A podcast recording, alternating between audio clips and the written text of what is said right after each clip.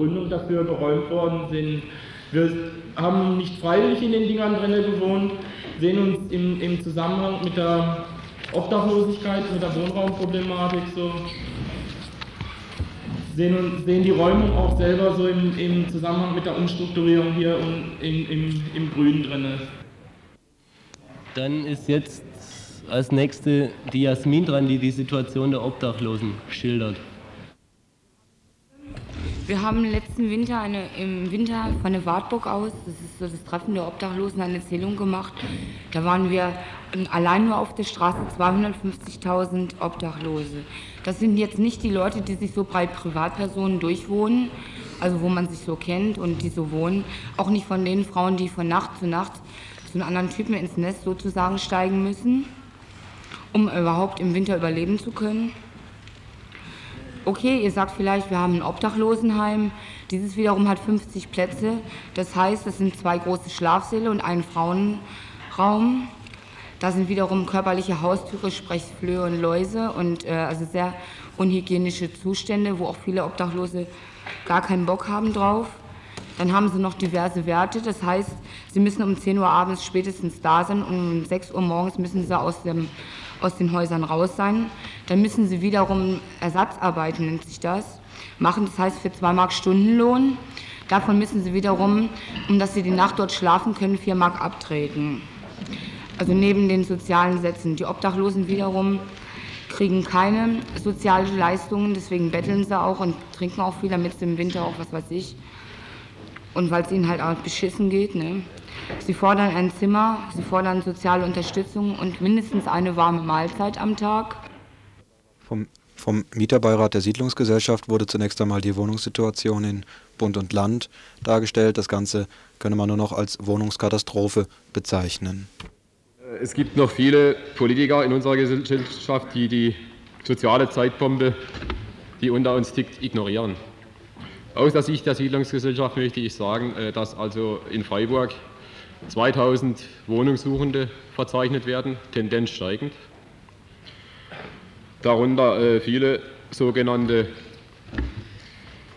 Problemgruppen, Obdachlose, Sozialhilfeempfänger, Erwerbslose, Asylantenanwärter, Einkommensschwache, Aussiedler. Das Schlimme an der Sache ist, dass äh, in unserer Gesellschaft, ich beachte es jeden Tag wieder, ein Feindbild entsteht ein Feindbild. Das ist das Schlimmste an der Sache. Der eine sagt, warum wird ein Aussiedler oder ein Asylant bevorzugt? Ich suche dringlich mit drei Kindern schon jahrelang eine Wohnung. Alle wichtigen Beiträge des gestrigen Abends können wir jetzt leider nicht anspielen und schon gar nicht in ihrer vollen Bedeutung zu Wort kommen lassen. Aber es gibt eben auch noch einiges von der Diskussion zu berichten, die ob der Tatsache, dass es gestern Abend das Wichtigste war, dass so viele unterschiedliche Gruppen sich getroffen haben, die insgesamt zwar im Bereich Stadtteilpolitik, Umstrukturierung der Innenstadt, Zerstörung von Stadtteilen, Mietwucher, Wohnraumknappheit und so weiter arbeiten, aber trotzdem nicht unbedingt jeden Tag miteinander in Kontakt kommen. Dass es also eigentlich das Wichtigste war, dass gestern Abend so viele unterschiedliche Gruppierungen zusammenkamen. Da hat die Diskussion natürlich nicht allzu konkrete äh, Wege angenommen. Leider gab es auch wieder eine kurze Zeit lang die Spalterdiskussion, als äh, die Frage aufkam, wer denn wieder mit wem zusammen irgendwelche Aktionen machen könnte und wer mit wem nicht. Doch insgesamt hat das Plenum gestern Abend doch noch eine Erklärung verabschiedet und bereitet sich auf den 15. Dezember vor, an dem ein Aktionstag in Sachen Wohnraumnot geplant ist und an dem es vermutlich nochmal hoch hergehen wird mit verschiedenen, ganz verschiedenen Aktionen jeder Art in diesem thematischen Zusammenhang. Die gemeinsame Erklärung der gestern beteiligten Gruppen haben wir heute noch per Telefon rasch eingespielt bekommen. Die Lage auf dem Wohnungsmarkt in Freiburg ist weiterhin katastrophal.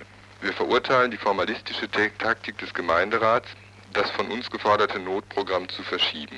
Dieser Vorgang hat deutlich gezeigt, dass die Stadt nicht daran interessiert ist, konstruktiv zur Lösung der Probleme beizutragen, sondern im Gegenteil eine Verzögerungstaktik betreibt, das Notprogramm war auf seine schnellstmögliche Verwirklichung angewiesen, um seinen Zweck zu erfüllen. Übergangslösungen, die vertagt werden, sind sinnlos.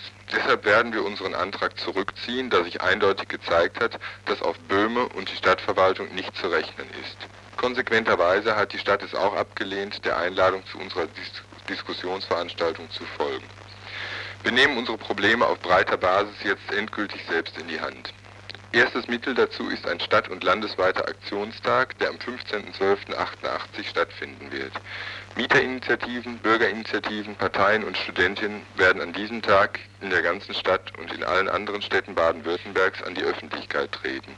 Wir werden auf einem gemeinsamen Koordinationstreffen aller Gruppen am 1.12. um 20 Uhr im Haus der Jugend ein gemeinsames Konzept für diesen Tag entwickeln, um zu zeigen, dass dieses Problem sehr viele Menschen betrifft, die sich den katastrophalen Verhältnissen nicht länger beugen wollen. Wir sagen Spekulanten und Maklern, dem Mietwucher und der Wohnungspolitik der Stadt Freiburg energisch den Kampf an.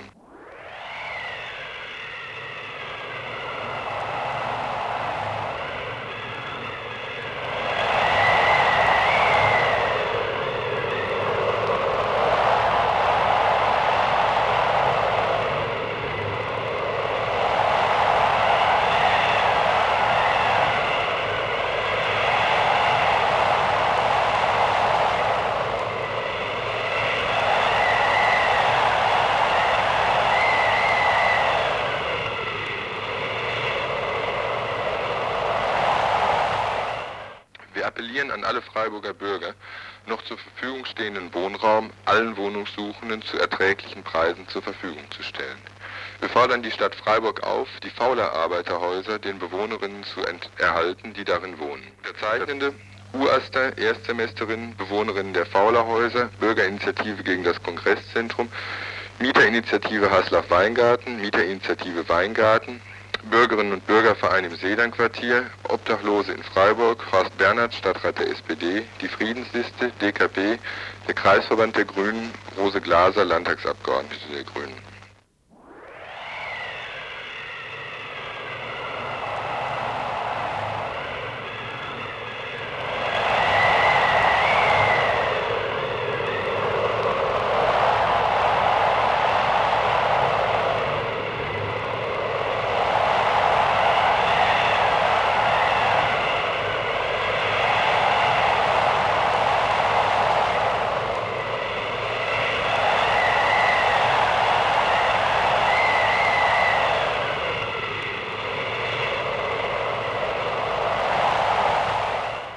Wir kommen zu einem Thema, das äh, viele vielleicht schon in den Aktenschränken, den verstaubten Aktenschränken der Historie vermutet haben, nämlich der Volkszählung.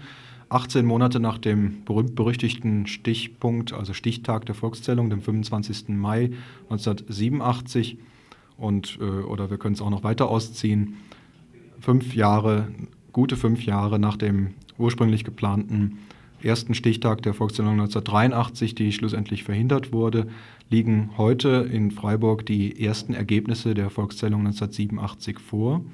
Äh, das sind im Moment nur ganz grobe Daten, die sich auf die ganze Stadt beziehen. Äh, feinere Auswertungen in irgendeiner Form, strukturierte Auswertungen, geografisch wie äh, inhaltlich strukturierte Auswertungen. Äh, damit vertröstet das Statistische Landesamt auf die kommenden acht bis zehn Jahre. So lange wird es wahrscheinlich dauern, bis der gesamte Datensatz ausgewertet ist.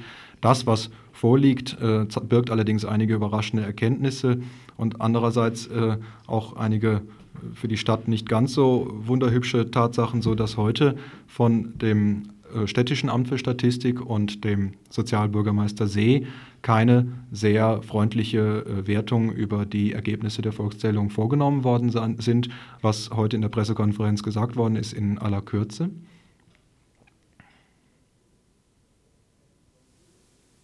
Das Qualitätsergebnis der Volkszählung ist erstaunlich nah bei den Zahlen, die wir kennen eigentlich. Trotz aller Problematik, die dahinter steckt.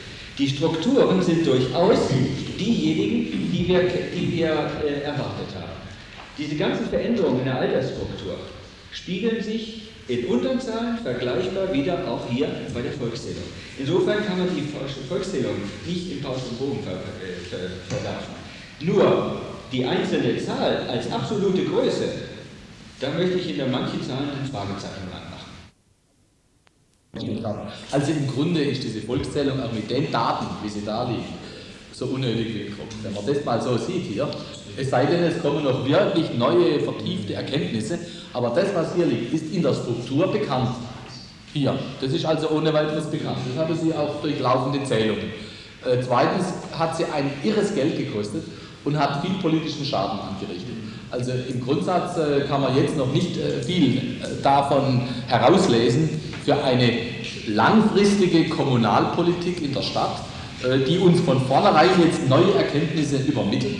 Das heißt, neue Antworten erfordert und entsprechende Reaktionen der Kommunalpolitik erfordert. Denn das, was jetzt hier auf dem Tisch liegt, als erstes Ergebnis, ist in der Tat in den Strukturen prozentual mit gewissen Abschlägen uns eigentlich bekannt aus den sehr umfangreichen Veröffentlichungen, die das Statistische Amt ja immer vorlegt.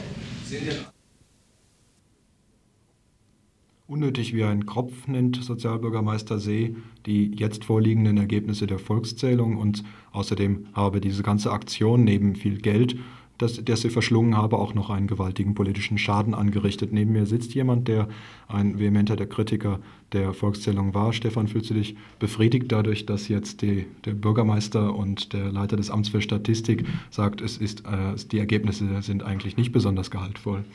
Dadurch fühle ich mich nicht sonderlich befriedigt. Im Grunde waren von Bürgermeistern eigentlich auch keine anderen Aussagen zu erwarten. Die Leute, die mit Volkszählungsdaten umgehen, vor deren Umgang wir Angst gehabt haben, die werden ihm nur im Stillen widersprechen. Das sind die Statistiker, das sind die Angehörigen von Organisationen wie Verfassungsschutz, Polizei, die diese Daten zum Beispiel für Kriminalgeografie verwenden. Das sind die Stadtplaner, die uns Viertel und deren Umstrukturierung wie zum Beispiel im Grün bescheren. Und das sind die Ausländerbehörden, die im Stillen bei der Auswertung auf Blogseitenebene mal gucken werden, wer sich denn da wohl alles illegal als Ausländer in ihrem Bezirk aufhält. Ja, in der Stadt werden die Ergebnisse vermutlich auch noch in irgendeiner Form ausgewertet. Du hast dich mal mit dem Material beschäftigt. Was steckt denn drin im Groben und Ganzen gesehen? Was im Moment von der Stadt vorliegt, sind äh, sehr grobe Daten. Es was natürlich zu erwarten war, das ist, dass es eine rein quantitative Auswertung nur geben kann. See spricht da von absoluten Zahlen. Das ist kein Wunder, qualitative Daten sind nicht erhoben worden. Uns hilft eigentlich die Zahl der Wohnungen in Freiburg nicht weiter, wenn nicht dazu Daten erhoben sind, in was für Wohnungen die Leute denn eigentlich gerne leben würden, wie zufrieden sie mit ihren jetzigen Wohnungen eigentlich sind. Einiges kann man zu der Auswertung, die hier offenbar vom Amt für Statistik vorgenommen worden ist, schon sagen. Es gibt ein wunderschönes Beispiel, wie tendenziös sich Statistik auswerten lässt. So wird zum Beispiel bei der Aufschlüsselung der Bevölkerung nach der Art ihres, nach der Art ihres Lebensunterhaltes in einer Kategorie zusammengefasst, derjenige, der von eigenem Vermögen oder von Einkommen aus Vermietung und Verpachtung lebt, zusammen mit all denen, die von Arbeitslosenhilfe, Sozialhilfe oder BAföG leben müssen. Die absolute Zahl der Sozialhilfeempfänger, der Arbeitslosenhilfeempfänger wird nicht bekannt gegeben. Gleiches gilt zum Beispiel für die Erwerbslosen. Die absolute Zahl für Freiburg, die hier angegeben worden ist, ist ganz erstaunlich gering. Es sind 7405. Ich habe das mal hochgerechnet auf die Bevölkerungszahl, die jetzt nach der Volkszählung angeblich stimmen soll. Dann komme ich auf eine Arbeitslosenquote von 4,15 Prozent. Da kann irgendwas nicht stimmen. Nach offiziellen Angaben des Arbeitsamtes liegt sie zwischen 6 und 7 für den Freiburger Raum. Mhm. Ja, also das Material, das die Volkszählung bis jetzt äh, ergibt, soweit, also dieses Material, um da mal genau zu erklären, was das ist, ist eigentlich nichts anderes als das, was das Statistische Landesamt, verantwortlich für die Volkszählung, den Städten, in diesem Fall der Stadt Freiburg, zugeschickt hat, schon bereits vor einigen Wochen. Und warum? Um eine Plausibilitätsprüfung vornehmen zu lassen. Das heißt, das Statistische Landesamt verschickte diese Daten mit dem Hinweis darauf, doch mal zu schauen, ob die überhaupt nur entfernt stimmen können. Und äh, tatsächlich hat die Stadt Freiburg dann auch ihre Statistiker in Marsch gesetzt und die kommen im Großen und Ganzen auf äh, das Ergebnis, dass die absoluten Zahlen weit von dem entfernt sind, was da tatsächlich richtig ist. Gleichzeitig äh, seien aber die Strukturdaten, das heißt das, was hier über die Entwicklung etwa der äh, Altersstruktur oder der Kirchen oder ähnlichen Sachen gesagt wird, sei durchaus nachvollziehbar und entspreche dem Trend. Äh, so wird also betont, dass äh, die Stadt enorm, äh, einen, der Anteil der alten Leute in der Stadt enorm zunimmt und Sozialbürgermeister See zieht daraus dann auch gleich die Konsequenz, dass das für die sozialtechnologische Planung der nächsten Jahre ein wichtiger Fakt sei. Andere Ergebnisse lassen ähnliche Verwertungen innerhalb der Sozialplanung erkennen. Das heißt, äh, auch, obwohl die Stadt nicht glaubt, dass die Ergebnisse im Großen und Ganzen stimmen, in der absoluten Zahl will sie doch darauf ihre Sozialplanung aufbauen. Über eine Unstimmigkeit ist sie besonders äh, sauer oder sagen wir mal äh, entsetzt, nämlich über die Unstimmigkeit zwischen der absoluten Einwohnerzahl und der bisher, auf der bisherigen Volkszählung 1970 fortgeführten Hochrechnung der damals erhobenen Daten, denn hier ergibt sich eine, äh, nach der neuen Volkszählung eine geringere Einwohnerzahl als äh, in der alten Hochrechnung. Und das habe die Konsequenz, dass rund 7 Millionen Mark schon ab nächsten Jahr, ab 1989, für die Stadt verloren gingen. Ich denke, wenn die Stadt sich schon so wesentlich daran beteiligt hat, die Volkszählung durchzusetzen, dann muss sie das auch in Kauf nehmen, dass sie dadurch einen finanziellen Nachteil hat. Sparen kann sie ja an allen Ecken und Kanten. Äh, man braucht sich ja vielleicht nur mal vorzustellen, dieses Haus für alle Bürger, die KTS, einfach fallen zu lassen und schon ist das, was durch die Volkszählungsdaten an Finanzmasse verloren geht, doppelt und dreifach wieder hineingewonnen. Ich möchte noch auf ein anderes Thema zu sprechen kommen. Das sind zum einen die Resultate. Es gibt aber noch andere Konsequenzen, nämlich die Boykottbewegung damals im Jahr 87 ist ja, viel, viele äh, sind ja nicht mehr allzu sehr davon äh, daran interessiert gewesen, was sich um die Boykottiere dreht, nachdem dann zum Jahresschluss 1987 die Bußgeld-Zwangsgeldverfahren eingestellt wurden in Freiburg, in anderen Orten nicht unbedingt, aber in Freiburg wurden sie eingestellt. Aber es gibt doch nach wie vor Konsequenzen in der Verfolgung von äh, Volkszählungsboykottaktivisten? Es gibt da noch eine ganze Reihe von Konsequenzen. Es sind immer noch einige Leute damit beschäftigt, die Reste aufzuräumen. Es gibt im Umland noch einzelne Gemeinden, die nicht begriffen haben, dass man nach Abschluss der Volkszählung von den Boykotteuren kein Zwangsgeld mehr verlangen kann, was hier nur der Erzwingung der Auskünfte, die eben jetzt nicht mehr gegeben werden können, dient. Es gibt noch eine Reihe von Bußgeldverfahren und auch die alte Streitfrage, ob denn die Schnibbelei an den Bögen nun als Sachbeschädigung zu bewerten ist, beschäftigt noch die Gerichte, bis rauf im Moment zum Beispiel auch die Oberlandesgerichte Karlsruhe und Stuttgart.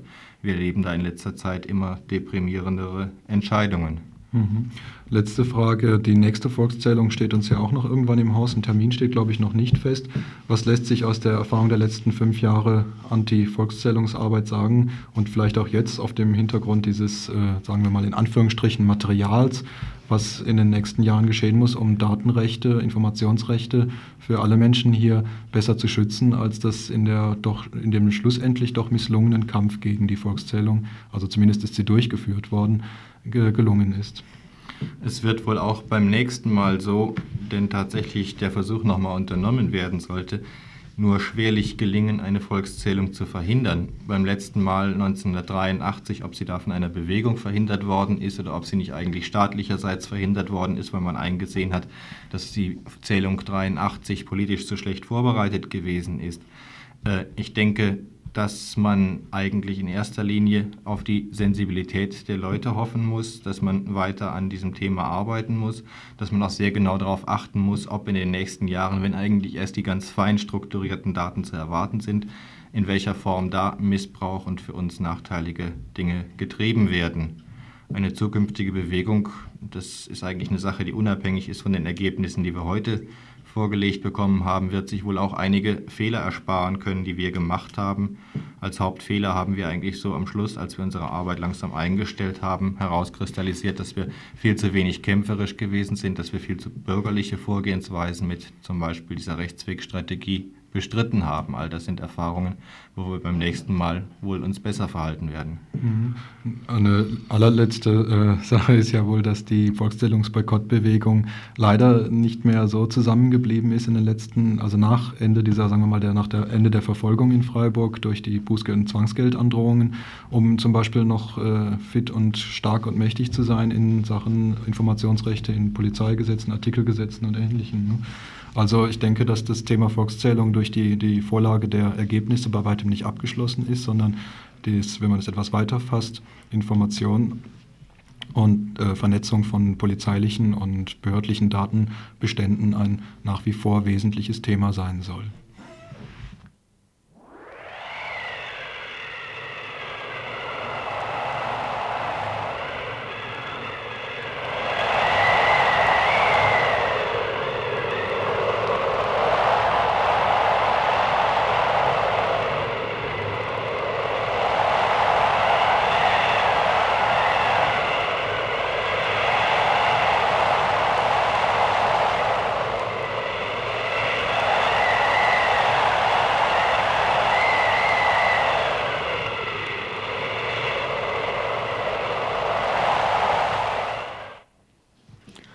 Heute hat in Freiburg ein Kongress der AEGEE e begonnen, und zwar zum Thema AIDS als Bewährungsprobe europäischer Zusammenarbeit.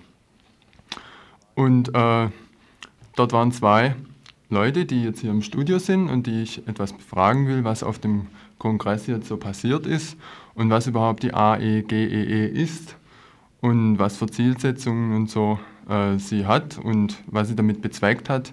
AIDS als Bewährungsprobe europäischer Zusammenarbeit klingt nach Integrierung von AIDS-Kranken und so weiter und so fort. Und ähm, links neben mir sitzen jetzt der Bernhard und der Thomas und Thomas wird jetzt ein bisschen was erzählen über die AEGEE. E. Also, ich fange nochmal an. Die AEGEE, e, das ist die Association des États Généraux des Étudiants d'Europe und das heißt hier in Deutschland die, das Forum europäischer Studenten. Die AEGE e, wurde, im April 85 in Paris gegründet von Studenten der Grandes Écoles. Die Grandes Écoles, das sind in Frankreich die Eliteschulen. Also man kann sagen, dass die Leute, die in den Grandes Écoles weiter weg? Okay, gut. Also die in die Consequol irgendwann gehen, die Aufnahmeprüfung bestanden habe, dass sie auf jeden Fall irgendwann in Regierungsgeschäften oder in Management landen werden. Also die AEGE e wurde gegründet im April 85. Die Schirmherrschaft wurde äh, übernommen von Mitterrand, Giscard d'Estaing, Raymond Barre, Jacques Chirac. Bis heute sind ist diese Vereinigung in 54 Städten vertreten, angefangen von Aachen bis Venedig, in ganz Europa also jetzt. Und die Schirmherrschaft haben weiter übernommen Richard von Weizsäcker, die Premierministerin Setscher, von Belgien der Herr Luppers, von Spanien González, von Italien Andreotti, also alles sind irgendwie vertreten. Zu den Zielen kann man vielleicht sagen, so laut ihrem Programm, äh, ist es, die europäische Kooperation und Integration zu fördern, da wir der Ansicht sind, dass die Herausbildung einer echten europäischen Öffentlichkeit eine Voraussetzung der europäischen äh, Einheit ist. Sie sind nicht, wie Sie sagen, eine nicht parteiliche Bewegung, die die, die die traditionellen Klüfte überbrücken will, um einen neuen dynamischen Zugang zu Europa zu fördern. In Freiburg selber wurde die Gruppe im Mai 88 gegründet und sie hat also jetzt im historischen Kaufhaus ein europäisches Kolloquium zu AIDS abgehalten, also soziale, medizinische, rechtliche Probleme in Europa. Was man vielleicht noch dazu sagen muss, die Damen und Herren haben auch die nötige Unterstützung gefunden bei der deutschen Industrie, unter anderem bei Daimler-Benz und der Deutschen Bank und so weiter. Also es haben sich Sponsoren gefunden, die dafür auch gut zahlen für diesen Kongress. Mhm. Aber äh, jetzt wollte man ein bisschen was erzählen. Ihr wart in, in dem Workshop über äh, soziale und ethische Probleme in Europa mit AIDS. Und da waren auch verschiedene Sachverständige und die konnten befragt werden zu Fragen im medizinischen und sozialen Bereich. Und was haben die da erzählt so? Mhm. Also es war ein Kolloquium, das nicht nur über ähm, ethische Probleme ging, sondern auch über medizinische Probleme. Das haben sie nachher, nachher zusammengeschmissen. Wir wollten eigentlich ins Ethische gehen. Es gab ähm, verschiedene Experten da. Das war Frau Dürkop vom Paul-Ehrlich-Institut in Frankfurt. Das sind die, ähm, die Immunologie, äh, Immunologieforschung betreiben und die Tests rausfinden und so weiter. Dann der Dr. Sutor von der Kinderklinik in Freiburg. Dann die Frau Dr. Elsässer vom Gesundheitsamt in Freiburg. Dann die Frau Rode das ist die stellvertretende Oberin in der Infektionsstation der Universitätsklinik, also da, wo AIDS-Kranke hier liegen. Und fürs Soziale eher zuständig war dann Frau Kuhnlein von der AIDS-Hilfe und Frau Baldus, Diplompädagogin, die auch in, vom Gesundheitsamt oder so einer Institution kam. Aber sie hat es auf Englisch vorgetragen, da war es also nicht so eindeutig für eine Institution war. Hm, was für eine Institution.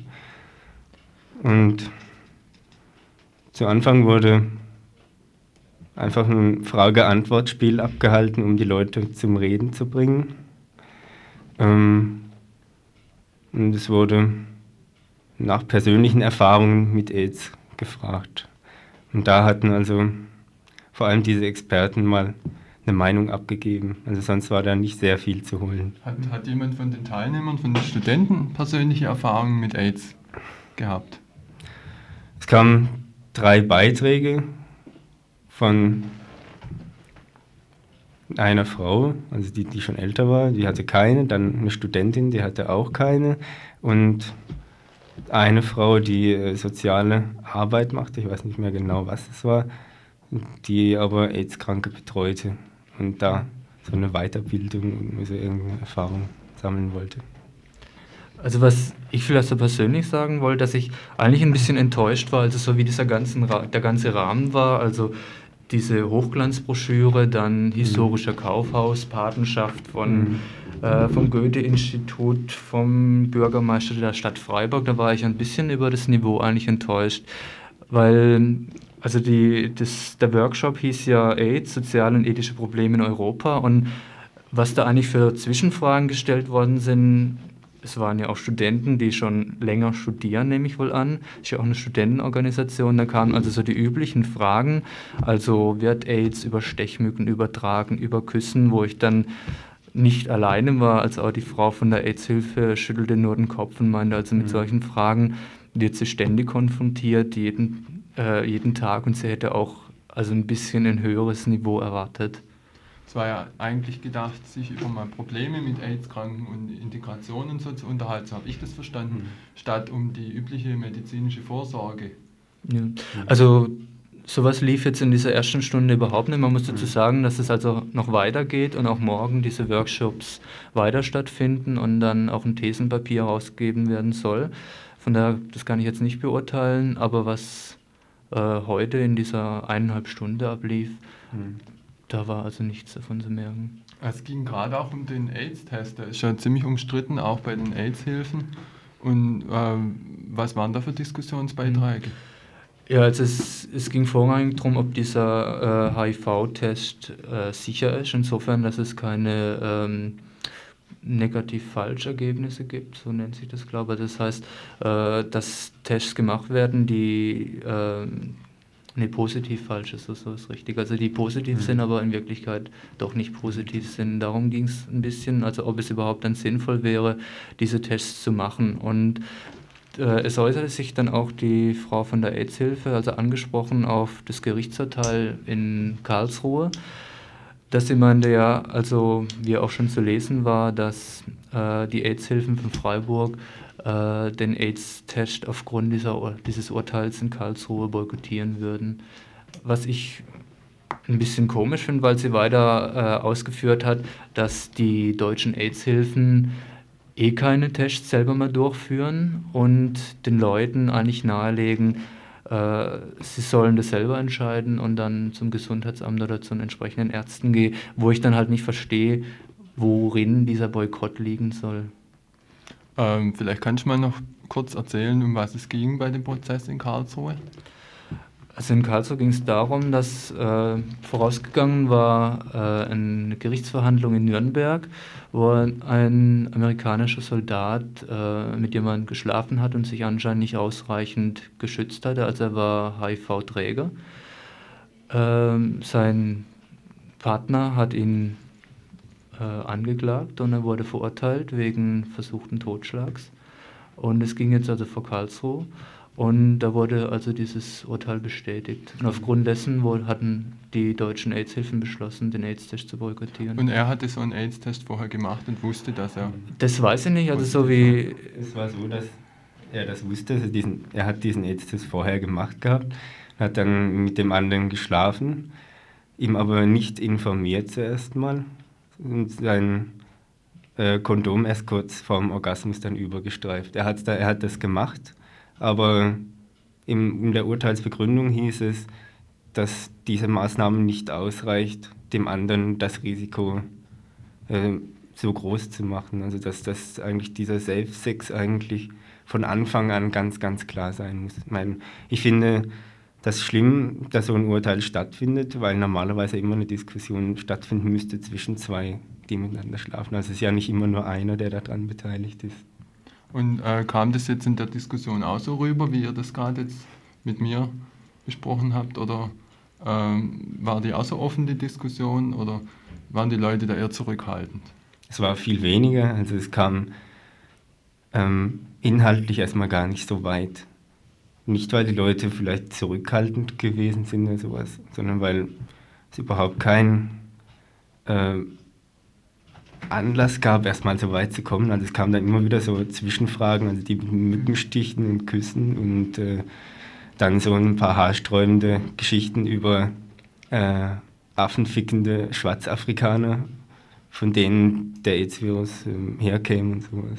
Also es wurde von einem Engländer und einem Franzosen also wurde darüber berichtet, dass da also in Frankreich beispielsweise, ähm, gerade weil die ein ziemliches Problem in Südfrankreich haben mit mhm. äh, Nordafrikanern, dass also diese Meinung da vorherrschen würde. Mhm. Wobei man also sagen muss, dass also dann von der Frau Baldus, die da auch mhm. da war, diese Diplompädagogin, also schon erwidert wurde, dass also gegen solchen Rassismus auch unbedingt vorgegangen werden müsste. Okay, ich danke euch für das Gespräch. Ich fand es echt toll, dass ihr hierher gekommen seid. Und wenn es interessiert, der kann ja vielleicht mal dort vorbeischauen. Vielleicht wird die Diskussion ja noch vertiefender. Das geht noch äh, länger, der Kongress, übers Wochenende und sind noch Workshops und Vorträge im historischen Kaufhaus. Ja, und für mich bleibt jetzt nur noch zwei, zweierlei nachzutragen. Zum einen haben uns die Ereignisse mal wieder überrollt, wie das so üblich ist bei Radio Dreieckland. Im Beitrag zur Wohnraum-Podiumsdiskussion von gestern Abend habe ich gesagt, dass die Wagenburg vorgestern geräumt wurde und auch einiges dazu sagte. Tatsächlich aber befinden sich an der Stelle, wo vorgestern die Wagenburg unter Polizeieinsatz abtransportiert wurde, seit kürzerer Zeit wieder einige und vermutlich die gleichen Wohnwagen und Bauwagen, die da vorher gestanden haben. Und eigentlich sollten doch alle mal vorbeischauen, um sich anzugucken, wie das jetzt so aussieht. Äh, gestern sah es ziemlich kahl aus, heute scheint es wieder etwas anders. Eine andere Sache zum Nachtragen, also ich sage noch den Ort, das ist in der Nähe, äh, am Rande der Greta Fabrik in Stadtteil im Grün. Eine andere Sache ist der, äh, der Nachschlag zur Karlsruher Aktion gegen Atomanlagen von gestern. Hier haben wir einen Beitrag, der keinen Platz mehr im heutigen Tagesinfo hat, aber leider, also aus zeitlichen Gründen, aber wir können uns morgen, ihr könnt morgen Mittag gegen 12 Uhr im Blick in die Woche, in der das Wichtigste der politischen Woche, wie sie im Info repräsentiert war, noch einmal gebracht wird, könnt ihr aller Wahrscheinlichkeit nach diesen Nachschlag zur Karlsruher Aktion äh, hören. Im Studio waren heute Thomas, Matthias und Uli verantwortlich für das Tagesinfo und das waren sie, die Nachrichten von Radio Dreieckland.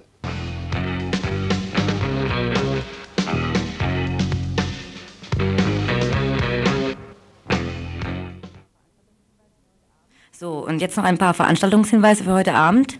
Da gibt es äh, im Koki um 19 Uhr in der Reihe Schweizer Filmgeschichte Szene Schweiz Uli der Knecht um 19 Uhr im Koki.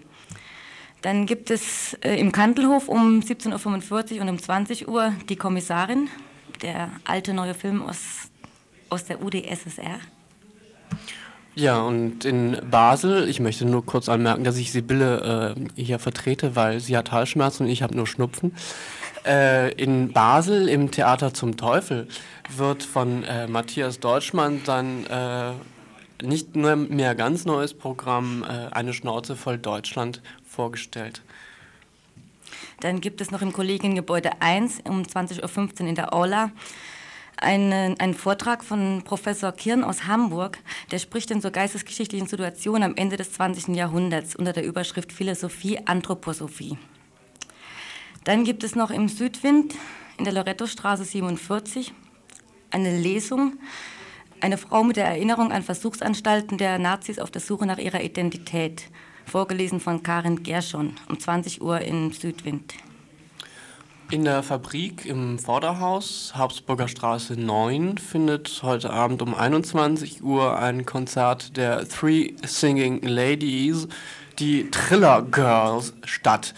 Laut Programm, äh, ich verlese, drei begnadete Stimmen und 20 begnadete Finger mit Songs der Andrews Sisters, Manhattan Transfer, Schlager der 50er, von Zara bis Classic Jazz, wobei anzumerken wäre, dass Zara nicht unbedingt 50er ist. Ähm, außerdem gibt es im historischen Kaufhaus, wo das ist, ist klar, neben dem schönen Ding da mit dem langen Turm,